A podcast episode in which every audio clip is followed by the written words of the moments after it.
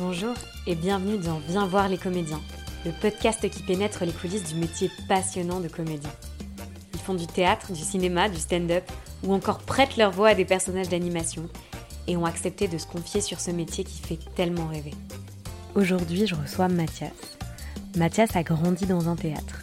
Il est comédien mais aussi réalisateur, musicien, monteur et régisseur. Il aime créer au carrefour entre plusieurs formes artistiques, humour, musique, théâtre. On a parlé de rapport à l'image et à la notoriété quand on est comédien, de la difficulté à rester bienveillant quand on évolue dans un métier artistique, ou encore de l'indépendance dans la création. Mais je ne vous en dis pas plus. Je vous souhaite une bonne écoute. du coup, avant de commencer, euh, est-ce que juste tu peux te présenter rapidement euh Alors, bah, je m'appelle Mathias Pradenas. Euh, j'ai 34 ans et je suis comédien, réalisateur, musicien, monteur et, et régisseur aussi. Est-ce que, avant de rentrer vraiment dans le concret de ton parcours de comédien, tu peux me raconter tes premiers souvenirs de jeu? Bah, je dirais que ça a commencé, euh, ça a commencé vers 10-11 ans, où en fait euh, j'ai euh, j'ai fait une pièce avec mon demi-frère, parce qu'il y a une particularité, c'est que dans ma vie, c'est que j'ai une demi-famille qui a un théâtre.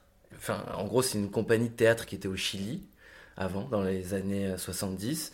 Il y a eu le coup d'État au Chili, ce qui fait qu'il y a eu des camps de concentration. Du coup, il y a une partie, euh, moi mon père n'a pas été euh, enfermé dans les camps, mais une partie de cette demi-famille a été enfermée dans les camps et ils ont continué à faire du théâtre malgré tout. Et du coup, ils faisaient un spectacle tous les vendredis différents parce que le public était toujours le même. Et du coup, bah, je suis né un peu dans ça. Ils sont venus après l'exil en France. C'est, ça s'appelle le théâtre Aleph qui a été dirigé par euh, Feu Oscar Castro, le père de mon demi-frère, avec qui on avait fait du coup cette pièce. Bah, je suis né dans un théâtre, du coup je, je connaissais un peu les ambiances euh, de loge, je voyais euh, des mecs s'habiller en serveur, je voyais des nanas se mettre en barésie, c'était des, pièces de cabaret, tout ça. Donc, moi quand j'étais petit, je pensais que tous les théâtres étaient comme ça, que c'était tenu par des familles et qui se disaient on fait des pièces ensemble et puis il y a toi tu vas faire la musique, toi tu vas faire ça, toi tu vas faire la lumière. Et du coup, euh, comme je suis vraiment baigné dedans, moi c'est mon père qui fait que j'ai un lien dedans avec ce théâtre. Et du coup, on avait fait cette pièce avec mon frère qui s'appelait Souvenir. Et on jouait, euh, lui et moi, vieux, qui s'appelait... Euh, et on se rappelait nos souvenirs, nos bêtises qu'on avait fait quand on était jeune. Mais c'est génial, t'as fait ça quand t'avais 10 ans? Ouais, 10 ans et demi, 11 ans quoi. Et vous aviez, vous aviez écrit ça ensemble? On a écrit ça tous les deux, et après on était aidés par son père, euh, Oscar Castro du coup. Il était d'une puissance incroyable, il nous a dit très simplement, euh, pour apprendre le théâtre, euh, les gars, il faut une présence, il faut que vous soyez bien, enfin les pieds bien ancrés dans le sol, et il faut que vous parliez fort pour que les vieux du fond de la salle vous entendent. C'est tout. Toi, tu t'es vraiment formé en autodidacte comme ça, en étant immergé totalement dans cet univers-là? Ouais, en tout cas, ça a commencé comme ça, par cette envie avec mon demi-frère de, de faire un peu comme les gens, je pense, font, euh, tu vois, quand ils font les spectacles à Noël, euh, tu vois, euh, aux anniversaires, il y a le petit spectacle de la famille, on réunit les oncles, les tantes, les cousins, et puis on montre ce qu'on a envie de faire et ce qu'on sait faire aussi. Et bien là, c'était un peu pareil, sauf qu'on avait une salle de 80 personnes, et que du coup, on emmenait notre famille, et puis on disait, bah les copains, venez, après il y a un goûter, c'était les booms en fait de 10 piges, bah, nous, on en a fait deux, trois où c'était des pièces de théâtre euh, un dimanche, tu vois, vraiment un truc euh, très pour les enfants. Euh. Mais c'est génial, mais ça veut dire qu'à ce moment-là, pour toi, le jeu, c'est vraiment le. Ouais, c'est le jeu d'enfant, quoi. Ça veut dire que tu. Comme tu dis, tu penses que les théâtres, c'est tenu par des familles et qu'il y a vraiment ce côté hyper enfin presque artisanal de tout le monde met la main à la pâte et on construit un projet ensemble mais tu considères pas ça du tout comme un, enfin, un métier classique tu, ne projettes pas forcément ouais c'est comme euh, les enfants de boulanger quoi. Ils voient le pain ils, ils voient comment on fait des, des, des, pains au chocolat ou des chocolatines. Ça dépend de où vous écoutez ce podcast. Mais en tout cas euh, ouais il y, y, a ce côté euh, comme tu dis où ben, je vois un peu tous les, les rôles et je me dis ok ben, comme la plupart c'était de la famille, puis après c'était des copains. Je me suis dit, en fait, c'est trop cool. On est une famille, puis il y a des copains qui viennent. Après, il y en a qui partent des fois parce qu'ils veulent faire d'autres choses. Et puis, euh, puis, enfin voilà, ouais, du coup, ça a été toujours une espèce de laboratoire avant de le voir comme un, métier. Mais on s'était, bien amusé ouais, là-dessus. Et du coup, est-ce que c'est un déclic où tu as vraiment une histoire de le jour où j'ai su que je voulais devenir comédien? Ou est-ce qu'en fait ça a été tellement omniprésent pendant toute ton enfance et tu as grandi là-dedans que bah, ça s'est fait presque naturellement Ou en fait tu as appris en faisant parce que bah, c'était toujours là et par la force des choses, c'est devenu ton métier je sais pas très comment. Bah, c'est un peu ça, ouais. C'est un truc, euh, je saurais pas te dire quand euh, il y a eu genre le déclic et tout, mais euh, je sais qu'il y a eu euh, un truc avec l'adolescence aussi, où j'étais un ado qui avait envie d'être une rockstar, mais bienveillante. Je sais que j'avais envie d'être une rockstar qui débloque les autres. Je sais que ce que je voulais, c'était monter sur scène. Moi, j'aimais bien, en fait, j'ai toujours une petite bedaine depuis que je suis ado. Et j'adorais la montrer parce que je savais que euh, c'était. Bon, il y avait le côté gênant du corps qui se dévoile pour certains, mais c'est aussi euh, une partie euh, qui, en général, on aime. Enfin, qu'on montre pas, que on. C'est voilà, c'est une partie de, qui va vers les complexes de chacune et chacun, et puis du coup, j'avais cette envie d'être une rockstar qui dit, toi aussi, tu peux le faire. Genre, c'est juste une question de. On pourrait s'identifier? Ouais, un truc de. Ouais, exactement. Un truc où je voulais euh, dire aux gens. Et je pense qu'en fait, aujourd'hui encore, ça, ce message, il traverse un peu toujours ce que je fais ou ce que j'ai envie de raconter. Mais c'est ce passage-là, je pense, qui m'a donné envie d'aller vers les gens. Plus que quand je faisais du théâtre pour me marrer avec mon frère. Même si on mettait des choses qui nous arrivaient vraiment, comme euh, des anecdotes de. Ah, Audrey Cherrier, euh, vrai nom là en plus. Audrey Cherrier en cinquième ne veut pas sortir avec moi parce que parce que c'était fou ouais, enfin il y a plein de il y avait plein de trucs ça fait ressortir les souvenirs est-ce que ça tu trouves que ça t'a donné une liberté dans la manière de faire ton métier en fait que ton ton arrivée au théâtre un peu au jeu au métier de comédien elle se soit faite de cette manière là et pas en fait d'être complètement extérieur au milieu et te dire un jour je veux être comédien il faut que je fasse du mm. coup une école il faut que je fasse cette école le métier se fait de telle manière d'avoir eu ce laboratoire en grandissant et de pouvoir expérimenter des choses et comme ça te dire que tu voulais faire ce métier, est-ce que tu sens que ça t'a permis d'avoir plus de liberté et justement tu es hyper polyvalent dans ce que tu fais? Est-ce que tu penses que ça a joué aussi? Ouais, ouais, carrément. Je pense que ça a joué parce que je vois beaucoup, euh, et euh, en toute humilité, hein, mais je vois beaucoup de frustration parfois euh, chez les comédiens purs, ceux qui, pas forcément ceux qui écrivent à côté, ceux qui sont purement comédiens, qui, qui ça doit être super dur. Enfin, je les imagine des fois attendre le désir de quelqu'un. Enfin, en tout cas, de refléter le désir dans l'œil de quelqu'un, ça doit être euh, assez frustrant. Puis il y a ce côté, comme tu l'as dit, de, des codes de, de, chemin, il faut passer par telle école, euh, il faut faire tel conservatoire, puis après tu te retrouves dans telle promotion, puis après tu as, plein de contacts de comédiens, de régisseurs, de machins, et ces gens-là avancent ensemble, et, euh, ça a été je trouve euh, ce parcours dans lequel je suis né, euh, euh, un, pour moi, c'est un cadeau parce que j'aurais pu faire autre chose. Et la seule chose que ça m'a appris, c'est un peu, je reviens un peu là-dessus, c'est d'être soi-même, enfin de pas avoir peur d'être soi.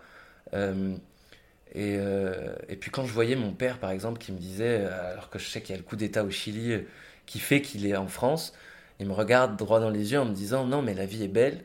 Puis moi, je calcule qu'il y a quand même un, un dictateur fasciste qui fait qu'ils étaient recherchés.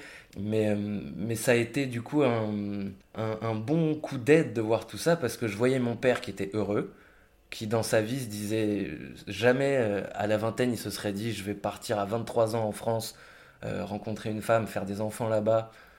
Il y a une maxime qui traîne un peu dans notre famille qui est chaque échec est une étrange victoire.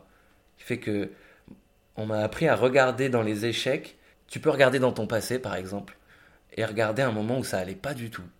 Et tu regardes le premier truc qui t'est arrivé après de bien en connexion avec ce truc nul. Par L'effet papillon. Ouais, voilà, c'est un peu ça. L'effet papillon de, euh, et en essayant de chercher un point euh, négatif jusqu'à un point positif. C'est quoi les premiers, le, premier projet un peu que tu commences à faire? Seul quand tu dis euh, j'essaye de monter une heure de spectacle après mm. avoir fait des projets vraiment familiaux est-ce que toi, à ce moment-là, tu sais aussi qu'est-ce que tu as envie de défendre comme type de spectacle? Les raisons pour lesquelles vraiment tu veux jouer? Ce que tu as envie de transmettre? Ouais, ouais, carrément. En fait, il y a eu un, tout petit truc avant, euh, qui est pas de l'ordre du théâtre, mais qui est le premier spectacle que j'ai fait avec. Euh, pour le coup, c'était le dernier projet que j'ai fait avec mon frère. C'était un spectacle radiophonique qui s'appelait Purple UFO, la rencontre du quatrième type. Et en gros, on avait fait en 2008-2009, ouais, c'est ça, à Radio Campus, on avait fait un film auditif de science-fiction tous les mois qui s'appelait Purple UFO où tu avais deux personnages, l'agent Johnson et l'agent Marshall, des renseignements secrets internationaux qui enquêtent sur les phénomènes paranormaux euh, autour de la planète et notamment euh, le fameux ovni violet euh, qui a été repéré à plusieurs époques différentes et à plusieurs endroits de la planète. Ça c'était un peu le pitch. La phrase d'accroche c'était c'est un film américain à gros budget mais en VF et sans les images. C'était pour essayer d'y aller quoi. Puis là c'est là où, j'ai commencer à vraiment mettre des choses hyper personnelles. Et du coup, c'est à cette époque-là où euh, il y a eu les premières envies de, de raconter, euh, euh, par exemple, je sais pas, c'est le premier projet qui, moi, m'a vraiment m'a défini, quoi. enfin, qui me définissait, quoi, qui était j'aime regarder les étoiles et me dire qu'il y a des choses qu'on comprend pas.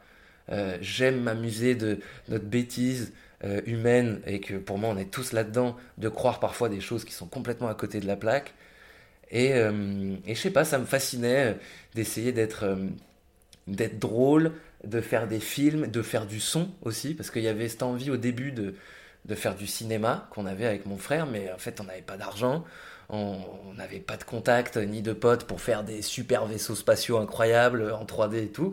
Et on s'est dit, bah en fait, viens, on va à la radio parce que l'imaginaire des gens, c'est le meilleur chef-op, c'est la meilleure déco, ce sera la personne qui écoute euh, va vraiment se faire son film.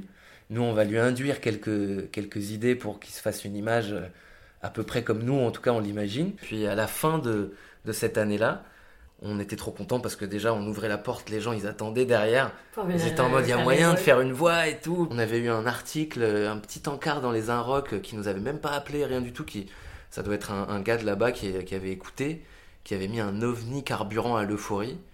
Et euh, nous, on était trop contents. On disait, putain, c'est trop bien. Euh, on écrit des trucs dans notre chambre. Euh, on fume un pétard en relisant pour mettre des blagues. On l'enregistre. Et après, genre, on, on sait même pas le faire. Et après, il y a les Inrocks qui écrivent que c'est trop bien. Du coup, nous, on a continué de travailler. On s'est pas dit, waouh, on est, on est trop stylé. On a dit, non, on continue, on continue. Puis les épisodes devenaient pas forcément mieux, mais en tout cas de meilleure qualité. En tout cas, au montage, tu sentais que là, on savait un peu s'y prendre et tout. Et après, on a voulu terminer avec un grand spectacle, euh, le dernier épisode qui, clôturait toute cette histoire, toute cette série, euh, au Café de la Danse. On a fait un épisode en direct, retransmis en direct et en public. Mon frère, lui, balançait des ambiances, des nappes de son. Par exemple, il pouvait euh, balancer une ambiance de nuit. Et moi, j'avais une machine électro. Et je balançais des, bruitages ponctuels comme comme un tir au milieu de la nuit, un tir de pistolet, une porte qui se claque, un verre d'eau, euh, concert. Et, du coup, euh, il y, avait un, petit kiff qu'on s'est fait avec mon frère, c'est que comme on faisait rire les gens et que personne ne connaissait nos têtes, bah, d'avoir cette machine électro, tu vois. Mhm. On se prenait pour les Daft Punk de l'humour à cette époque. on avait ce côté, euh, putain, mais en fait, personne voit nos têtes, là, ils découvrent nos têtes là, et puis on a des machines et tout, on appuie sur des boutons. C'était vraiment Purple UFO.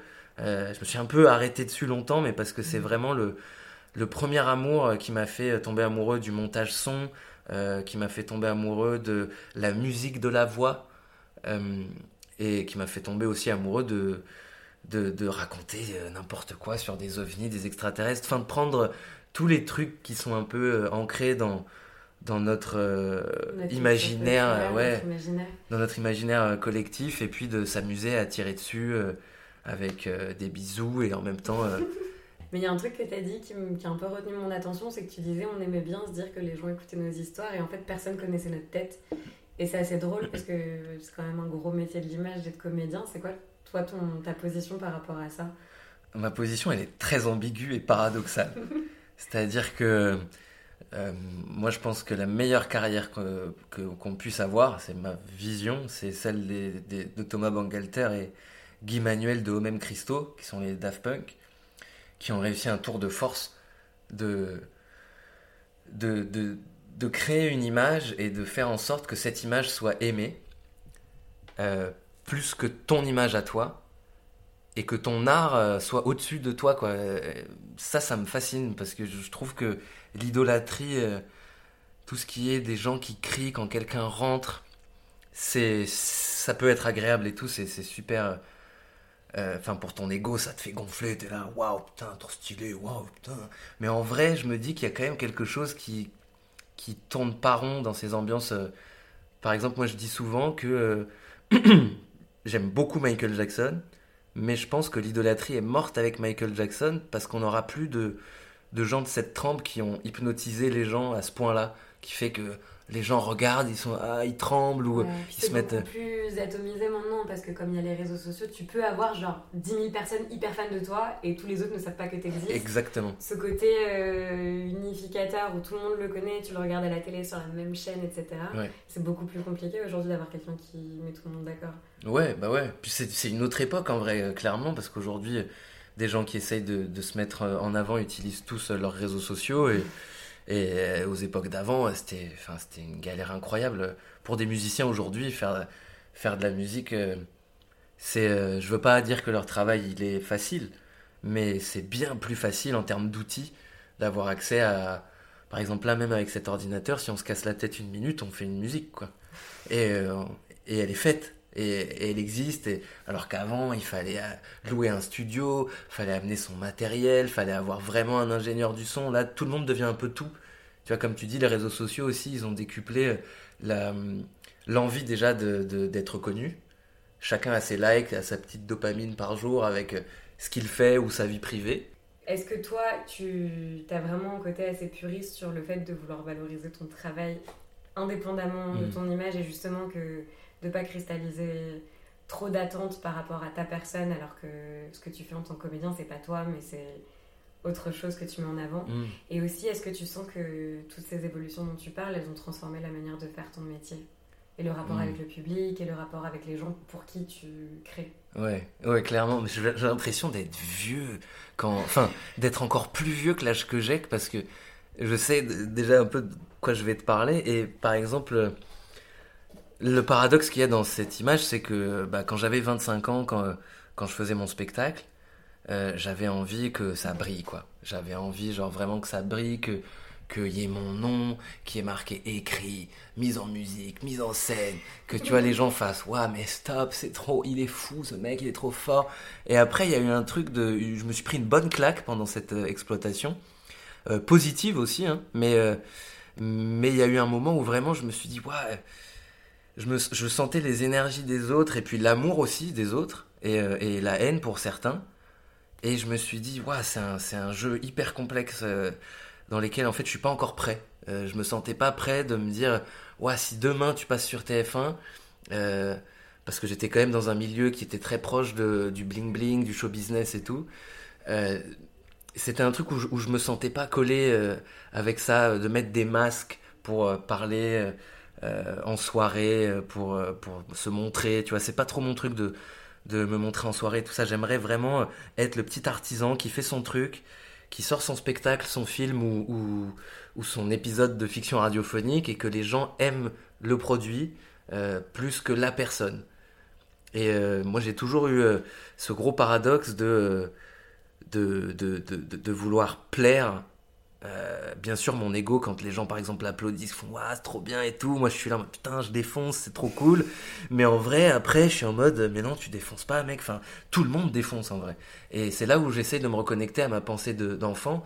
c'était de dire, euh, euh, quand je voulais montrer ma bedaine, c'était vraiment pour que les autres se disent au moins, pas qu'ils le fassent, mais au moins, ouais, je peux le faire ça. Je peux montrer ma bedaine et tout. Et c'est vrai, ouais, il y a quelque chose d'assez particulier parce que bah, les métiers artistiques, justement, qui sont très visibles, il y a, hum, c'est ce qu'on disait sur bah, en fait, le rapport à l'image, le fait que tu sois aimé pour ce que tu fais, mais que les gens te reconnaissent vraiment, toi, Mathias, au-delà de ton travail de comédien, c'est que bah, il y a de l'affect très fort et qu'en fait, la frontière entre ce que tu crées, tu parlais d'artisanat justement, ce que tu crées à force de travail et de réflexion et d'expérience et ta personne, c'est deux choses différentes, mais du mm. coup, c'est un des seuls secteurs où les gens amalgament vraiment les deux. Il y a cette projection un peu d'affect et d'amalgame entre toi, le travail que tu fais, ce que tu véhicules, où en fait tout se retrouve dans une, même chose et c'est hyper violent parce que tu disais des gens qui t'aiment et des gens qui te détestent. Est-ce que ouais, c'est quelque chose de difficile? En plus, tu as fait un seul en scène, tu étais dans des milieux qui étaient proches du stand-up où tu allais faire 5 minutes directement face au public. Est-ce que c'est quelque chose de difficile en fait de te dire, moi je sais que c'est mon travail, je sais ce que je viens présenter et en même temps ce que les gens reçoivent, c'est ma personne et les retours vont être directement sur moi. Enfin, ouais, il y a un peu de ça et après en, même temps il y, a, ce côté où, où on est toujours différent. tu vois, même, enfin par exemple quand je suis sur scène, je, je, suis jamais comme ça dans la vraie vie. dans, la vraie vie je suis plus euh, c'est bizarre. Il y a comme deux personnes des fois en moi. J'ai l'impression. Il y a le gars introspectif. C'est peut-être le fait que je vieillis, ça qui me rend un peu plus introspectif. Et il y a l'extraverti total qui, euh, comme je te l'ai redit encore une fois, qui claque sa bedaine devant des gens euh, en soirée pour dire allez on danse quoi, on y va, lâchez-vous, soyez heureux et tout. Il y a ce côté-là. et, et en même temps, je sais que quand je sors, par exemple, des fois je sortais de mon spectacle, je mettais juste ma paire de lunettes et je sortais dans les spectateurs et ils me reconnaissaient pas. Et euh, au tout début, j'étais vexé. Je ressentais un peu du genre, putain, en fait, personne n'a aimé. Et, euh, et un jour, je me suis rendu compte qu'en fait, ils me reconnaissaient vraiment pas. Et que du coup, euh, je m'en suis rendu compte parce qu'il y, y, a une dame qui a dit, ah, mais c'est vous!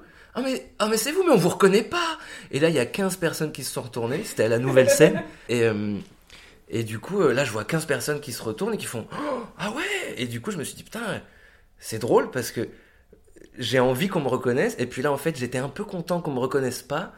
Et euh, du coup, je prends un espèce de plaisir à me rendre compte que euh, quand je suis sur scène, je suis tellement différente dans la vie, même je pense mon énergie corporelle euh, fait que je peux passer inaperçu. Donc il y avait cet aspect un peu Daft Punk. Oui, tu vois. ça revient à ce truc de l'image où en fait il y a à la fois ce plaisir où de toute façon j'imagine que quand tu fais ce métier il y a un peu une volonté quand même d'être reconnu. Ouais, clairement. D'être reconnu pour ce que tu fais et en fait comme on assimile les deux, tu peux pas totalement séparer. C'est ça. Et en même temps un truc un peu jouissif de te dire je peux faire un truc que tout le monde va adorer en fait ensuite je sors dans la rue et personne, ouais. personne capte. Est-ce qu'au fur et à mesure que tu avances dans ton parcours, ta conception du métier et les raisons pour lesquelles tu le fais, est-ce que tu as l'impression que ça évolue aussi Ouais, ouais, il y a.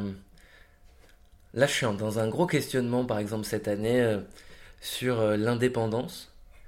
Il y a beaucoup de gens qui ont été indépendants, là, en tout cas, qui, certains se revendiquent indépendants, mais ils ont toujours eu un gros pied dans le show business avant de l'être. Un mec un peu plus cool, qui, est, qui, pour moi c'est le meilleur, c'est Mustapha El Atrassi, que j'adore, et qui lui est devenu indépendant, et tu sens qu'il est passé, qu'il a, qu'il a eu une traversée du désert entre son époque où il était très télévisé, qu'il était le, le, protégé, entre guillemets, le, petit poulain de Ruquier plutôt, de Laurent Ruquier.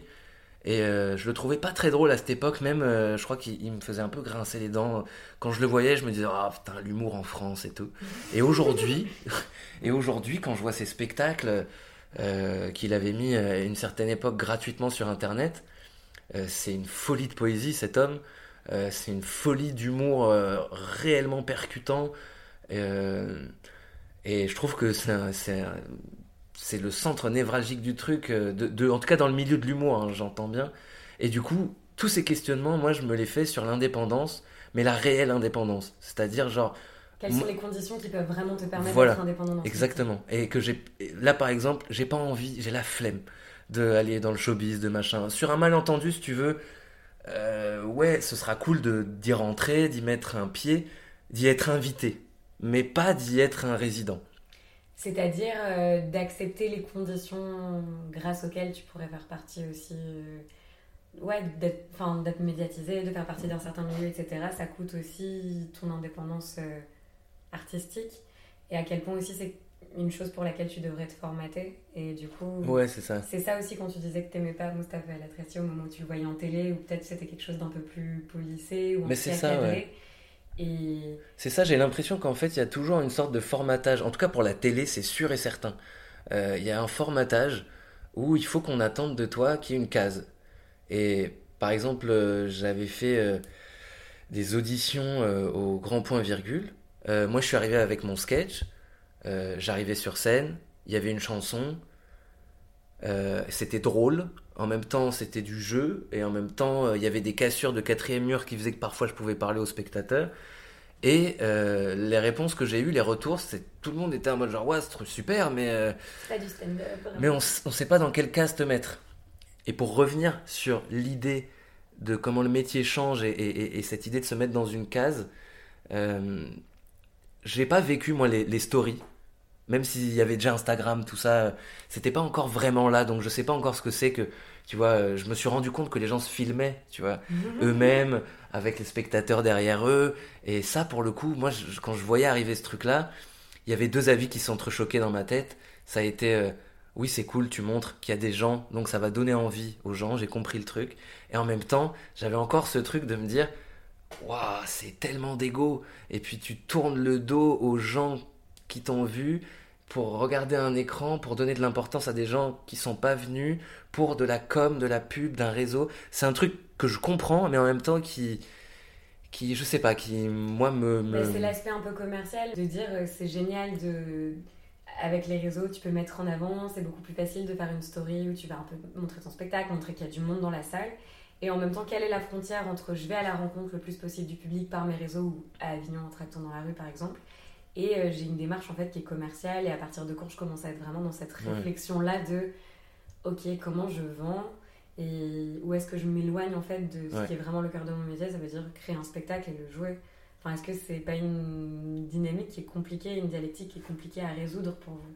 Euh, j'ai fait plusieurs Avignon. J'en ai fait quatre je crois dont trois qui ont été produits où mon spectacle était produit. Euh, et du coup bah j'ai eu, euh, grâce aux productions, des flyers, des flyers. Euh, enfin, quand je dis des flyers, des flyers, c'est des gens qui sont, qui ont des, qui distribuent, des flyers.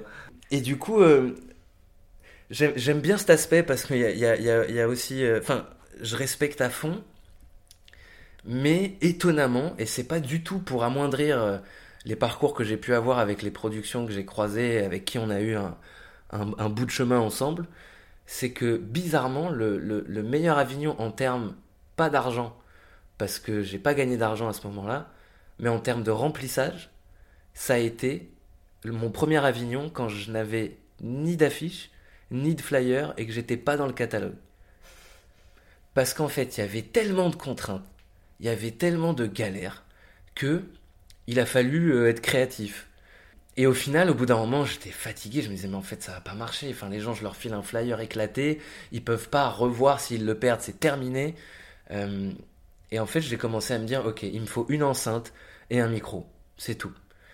Et euh, j'avais inventé euh, les oufs du off.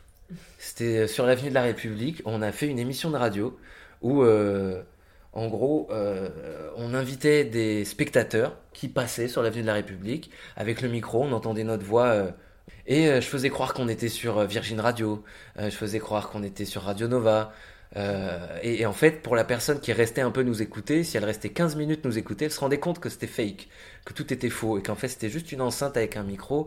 Et on invitait du coup les spectateurs, les festivaliers à venir raconter leur coup de cœur. on invitait des compagnies qui passaient devant nous à faire leur pub pour les aider, parce qu'en fait, euh, je me suis rendu compte très vite que c'était hyper difficile, que c'était une guerre, quoi, vraiment une guerre. Et du coup, j'ai voulu amener que de l'amour dedans, en me disant, mais quitte à que tu parles moins de ton spectacle, fais quelque chose qui réunit les gens. Et du coup, bah, petit à petit, euh, tous les jours, je me retrouvais assis à cette radio, euh, au milieu d'avenue de la République, et je croisais des gens, du coup tu croises des compagnies, tu croises des pros, tu croises des festivaliers.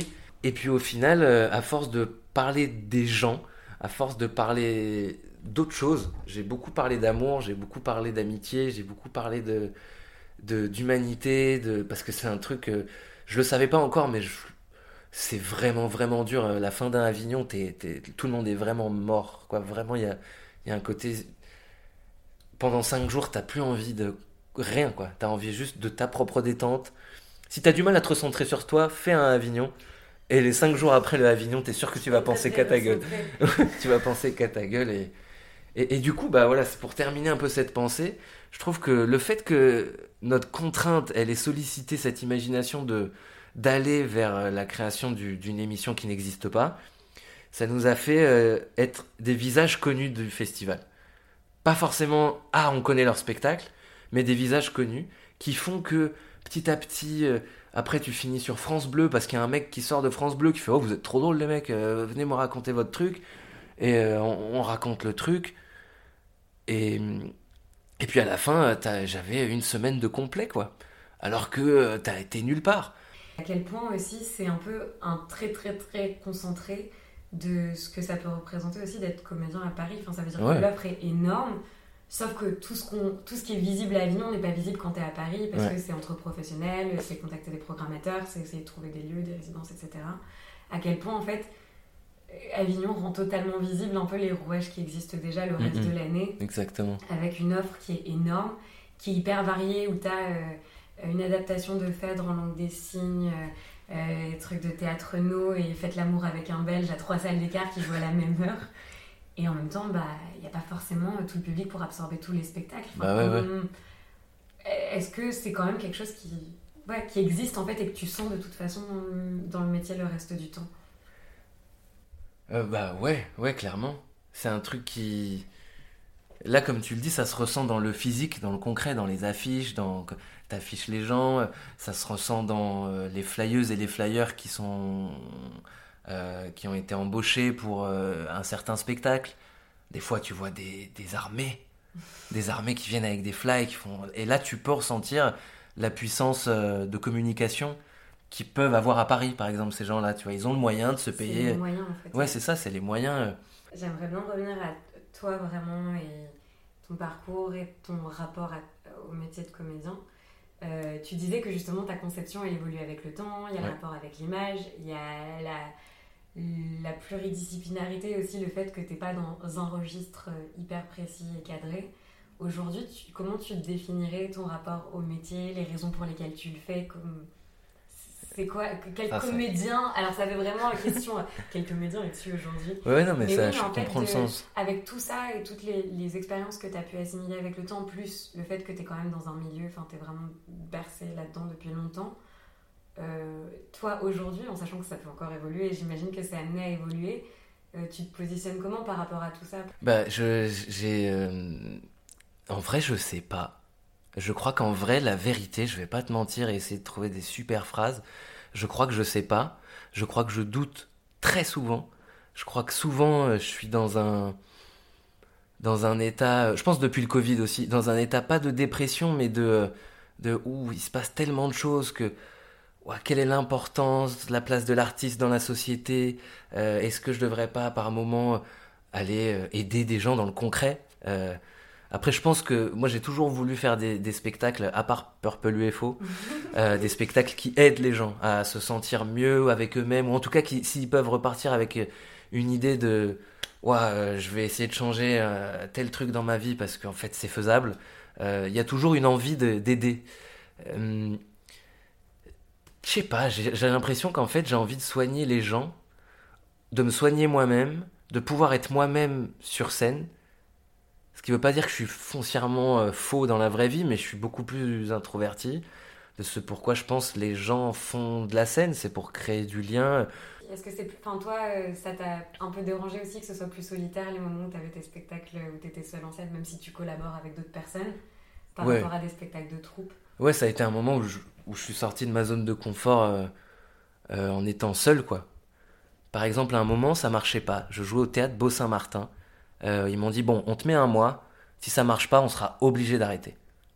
Et j'étais ambiance, mais trop génial en fait. C'est une opportunité trop cool. Mais bon, arrivé au bout de ce mois-là, ils ont dit putain, c'est bête, ça marche pas. Mais on, on va te donner encore, vas-y, trois semaines. Mais tu devrais faire des vidéos sur internet peut-être.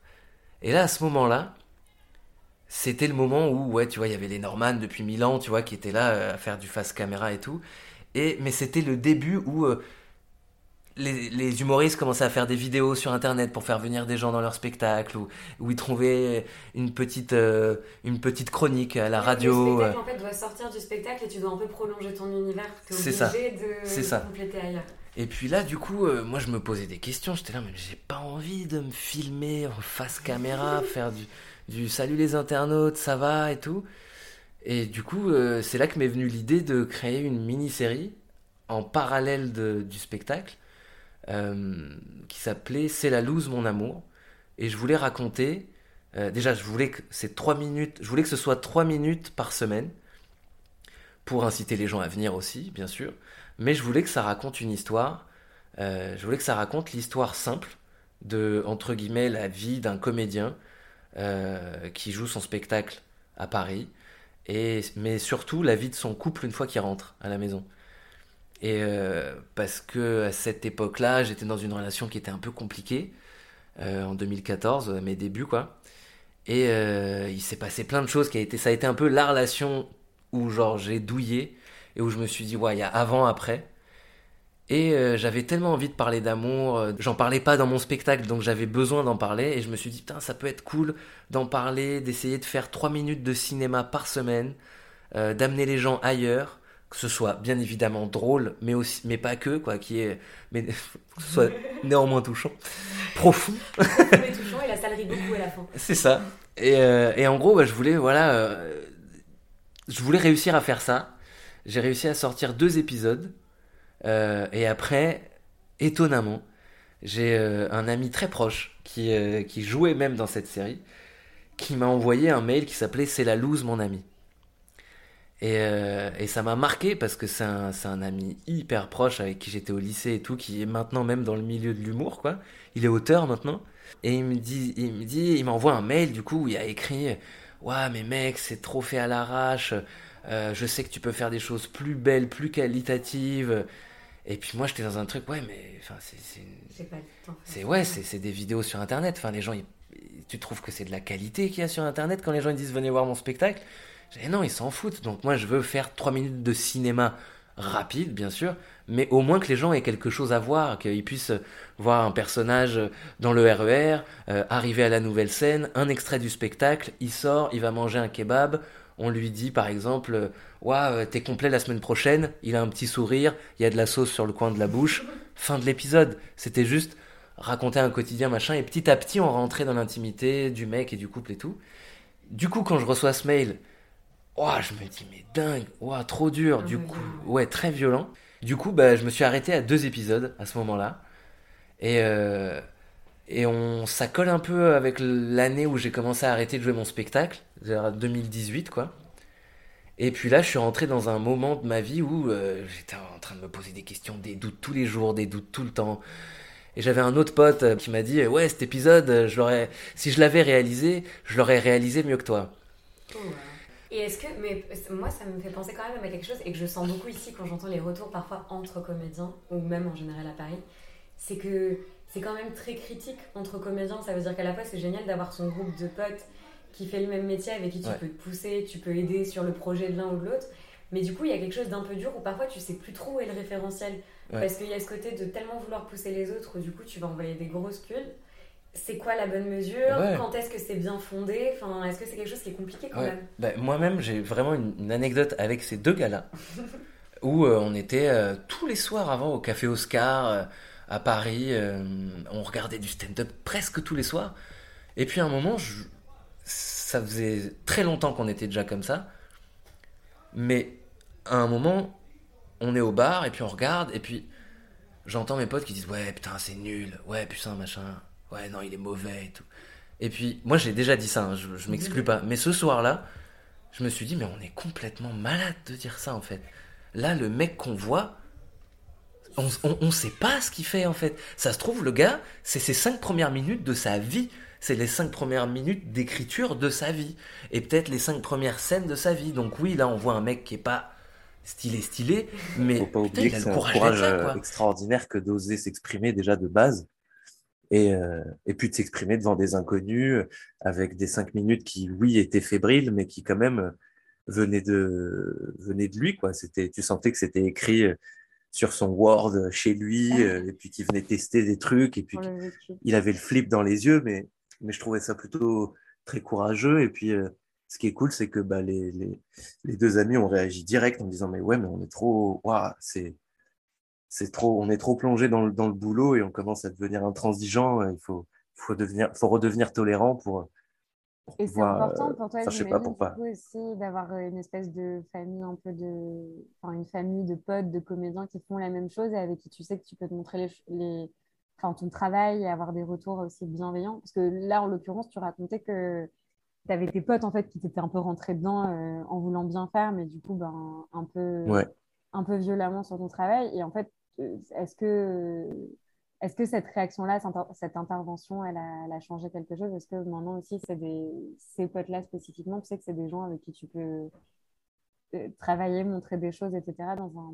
Ouais, dans ouais clairement. Bah, en fait, ouais, au début, bah, je dirais que ça m'a beaucoup surpris. Euh, parce que moi, par exemple, c'est, après, c'est purement mon attitude. Moi, j'aime bien encourager les gens, même si j'aime pas ce qu'ils me montrent. Bah, puis c'est pas facile parce que je me dis que la compétition est tellement. Enfin, il y a l'aspect compétition aussi qui est, qui est présent, puisqu'il y a plein de gens en fait qui veulent faire ça.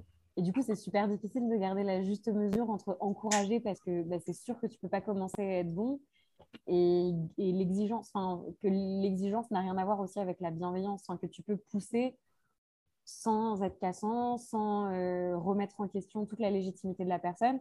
Et cet équilibre est super dur à avoir. Enfin, que aussi, c'est beaucoup de travail. Et ça, parfois, on a tendance à minimiser la part de travail en, considérant que bah, il faut du talent et que c'est quelque chose d'un peu, tu vois, genre hors sol. Ouais, c'est ça. Il y, a, le travail, il y a le talent, il y a la, sueur qu'il faut y mettre. Et, euh, mais, mais après coup, euh, en vrai, comme on dit, l'enfer est pavé de bonnes intentions. C'est un peu à cette époque-là, quand j'ai reçu ce mail, euh, je l'ai pris de cette manière-là. Mais quand je vois les années qui ont passé, euh, en fait, ça m'a fait repenser tout le projet de C'est la loose, mon amour. Ça me donne aussi envie de te, poser la question euh, aujourd'hui, si tu devais définir, donc euh, question un peu philosophique, si tu devais définir ton, ton rapport à ton métier, et si tu devais définir aujourd'hui, si tu dis, quand tu dis que tu es comédien, qu'est-ce que ça implique pour toi et quel type de comédien tu dirais que tu es? Bah, Pour moi, là, là, où je suis en tout cas, je sais, j'ai toujours aimé euh, dire que être comédien ou en tout cas créateur de, spectacles ou, ou, de musique ou quoi, c'est euh,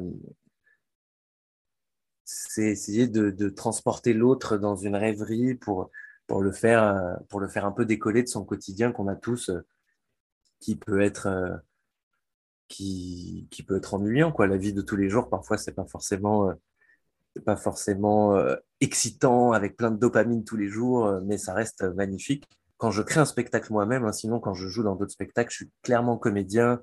Mais sinon, il y a toujours, quand je crée quelque chose de manière personnelle, j'essaye d'y mettre un, un message et en même temps de me soigner de choses qui me sont arrivées. Ou euh, il y, a toujours un rapport aux soins, bizarrement. Il y aura toujours cette envie de dire quelque chose qui va parler à quelqu'un, essayer de le faire aller mieux, euh, en humilité totale. Hein. Je ne me prétends pas psychologue, ni même euh, médecin ou quoi, mais je trouve que ça a quand même un rapport. Euh, donc vraiment quelque chose de communication avec les gens, enfin de vraiment transmettre quelque chose qui va résonner chez les gens. Ouais, bah, un peu comme Blanche Gardin le, le, le, le faisait remarquer au Molière. À un moment, elle disait que je crois que c'est la deuxième fois qu'elle a remporté son Molière pour euh, meilleur spectacle, euh, meilleur seul en scène. Elle disait que maintenant, euh, être humoriste, ça relevait du métier d'urgentiste. Que... Oui, je pense que les gens ont besoin de ça, ont besoin de s'évader, ont besoin d'entendre que leurs problèmes sont partagés par d'autres gens, que leurs avis sur notre société peuvent être partagés aussi. il y a quelque chose de... Bah, là, après, pour ce que fait Blanche Gardin, c'est le stand-up et c'est c'est cette discipline que je trouve euh, que, que j'aime beaucoup. Euh, j'en fais pas moi, mais, mais je la trouve très honorable de réussir à, à trouver un masque euh, théâtral pour pouvoir parler de choses du quotidien qui, quand c'est bien fait, soigne réellement la personne. Enfin, en tout cas, je trouve que ça, ça, ça fait un bien, un bien au groupe. Et il y a toujours, toujours cette envie-là derrière, un peu cachée donc, je dirais que je serais un peu un comédien euh, qui a envie de se soigner et de soigner les autres en même temps, quoi, de mmh. d'essayer de, de, de, de, comment dire, de décomplexer les gens, de se décomplexer soi-même. Euh, et encore une fois, avec toute l'humilité, hein, personne. Euh, Aujourd'hui, c'est quoi qui te, qui te rend le plus heureux dans le fait de faire ce métier? Tu disais que toi, c'était plutôt la partie de rencontres avec le public, mais au, quotidien, en fait. Ce qui me rend un peu heureux, en vrai, euh, c'est d'être sorti d'un schéma de pensée que j'avais quand j'avais 20 ans, de vouloir à tout prix euh, euh, réussir et être une star. Je sais que ça peut paraître un peu débile, mais il y a toujours ce truc au, démarrage où on se dit, je vais aller tout en haut des étoiles, c'est parti.